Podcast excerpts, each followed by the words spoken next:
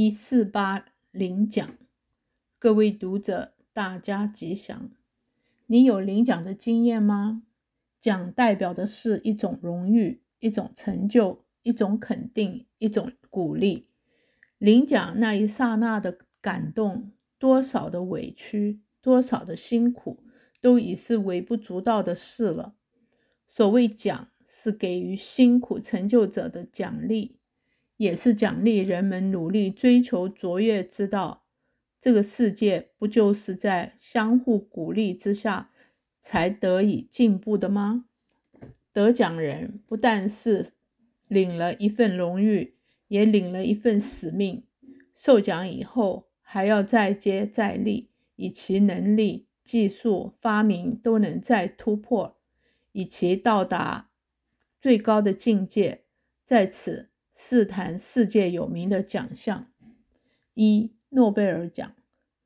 诺贝尔奖是举世最高的荣誉，此乃遵照炸药发明人诺贝尔先生遗嘱，以其遗产利益利息所设立的奖项，旨在对物理学、化学、医学、文学及倡导和平等事业上具有重大成就和鼓励和贡献者的肯肯定。二、普利斯新闻奖。普利斯奖是美国著名报人普利兹先生为鼓励在新闻界、文学界、音乐界上具有卓越成就者所创立。其中有以普利斯新闻奖被公认为美国新闻从业者最高荣誉的象征。三、奥斯卡金像奖为鼓励优秀电影的创作。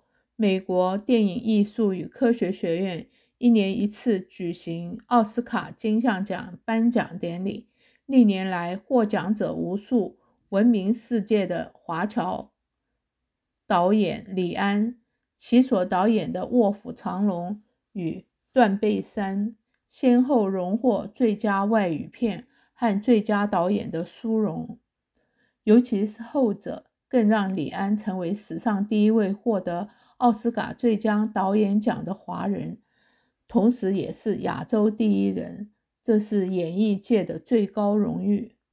四、奥运金牌奖。奥林匹克运动会每四年举行一次，是全球规模最大的体育竞赛，代表国家参赛的选手、运动选手一旦获得奥运金牌奖的荣誉。对长期辛勤锻炼的他们来说，不但是最大的肯定，同时也提升了国家在世界上的形象。除了以上这些世界性的大奖之外，在台湾也有金钟奖、金马奖、金狮奖、十大杰出青年奖、国家卓越建设奖、总统教育奖、师铎奖等。都是专为各个领域杰出人才所设立的奖项。奖虽然能给人鼓励，但是奖也不一定是最公平的，难免会有遗珠之憾。所以，尽管得奖，更应该谦虚；没有得奖，也不必泄气。世间本来就有所谓的运气，有的人虽然运气不好，但只要有实力。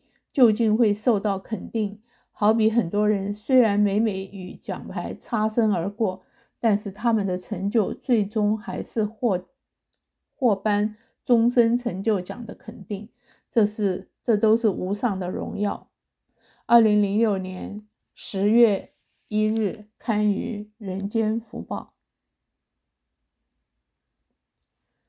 一五零敌人。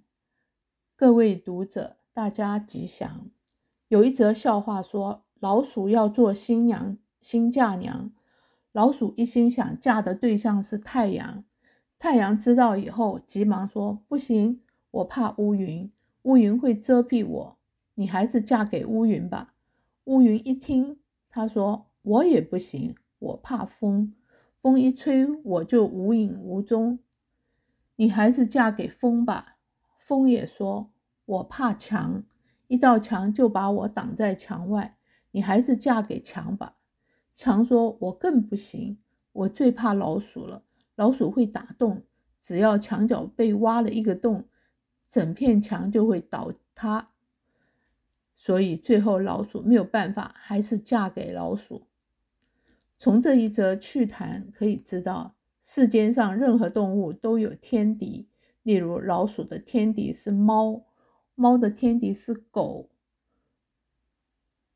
蝉的天敌是螳螂。螳螂的天敌是黄雀，另外，知乎的天敌是老鹰，蟑螂的天敌是鰹鰹鱼，蚂蚁的天敌是穿山甲等。可以说，世间上有生命的东西，四周都埋伏了可怕的天敌，乃至一切物质，例如房屋、家具等，包括世界人生最大的天敌就是无常。尤其人的敌人，不要说外境，其实自己就是自己的敌人。你看，人类挑起战争，人命伤亡，百千万数，甚至文化的摧毁，古迹的荡然，都是何其残忍！这么说来，敌人是可怕的，世人也是可悲的，但事实也不必说的那么恐怖。敌人也有可爱的地方，例如。敌人也有学习效法的地方，敌人必须有比我更强大的、更大的长处。我为了防止被他打败，必定要学习他的长才，以便抗拒他的欺负伤害。二，敌人也有互相竞争的动力，有敌人才有竞争的对手，自己才会进步。英国有两大党，保守党与工党。工党执政了，保守党慢慢衰微。这时感到恐惧的不是保守党，而是工党，因为他觉得没有对手，今后必然也会慢慢走向灭亡。所以工党会想出种种办法，希望提高保守党的实力。反之，保守党上台了，工党逐渐没落，保守党也没也怕没有对手，造成衰微。所以也强化工党的势力，以便相互竞争。因此，敌人并不可怕，重要的是自己要有竞争力才是要紧。三，敌人也有激发潜力的功能。自然界的灾害，如烈火、强风、雨雪、冰霜等，人类都有防治的本能。人类的敌人虽多，只要自己健全，敌人又奈我何？再如，贫穷是我的敌人，我可以勤劳工作，摆脱贫穷；无知是我的敌人，我可以勤读诗书，提高自己的品质。如此又何惧于我的敌人？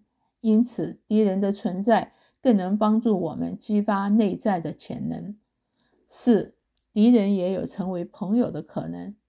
有人常年生病。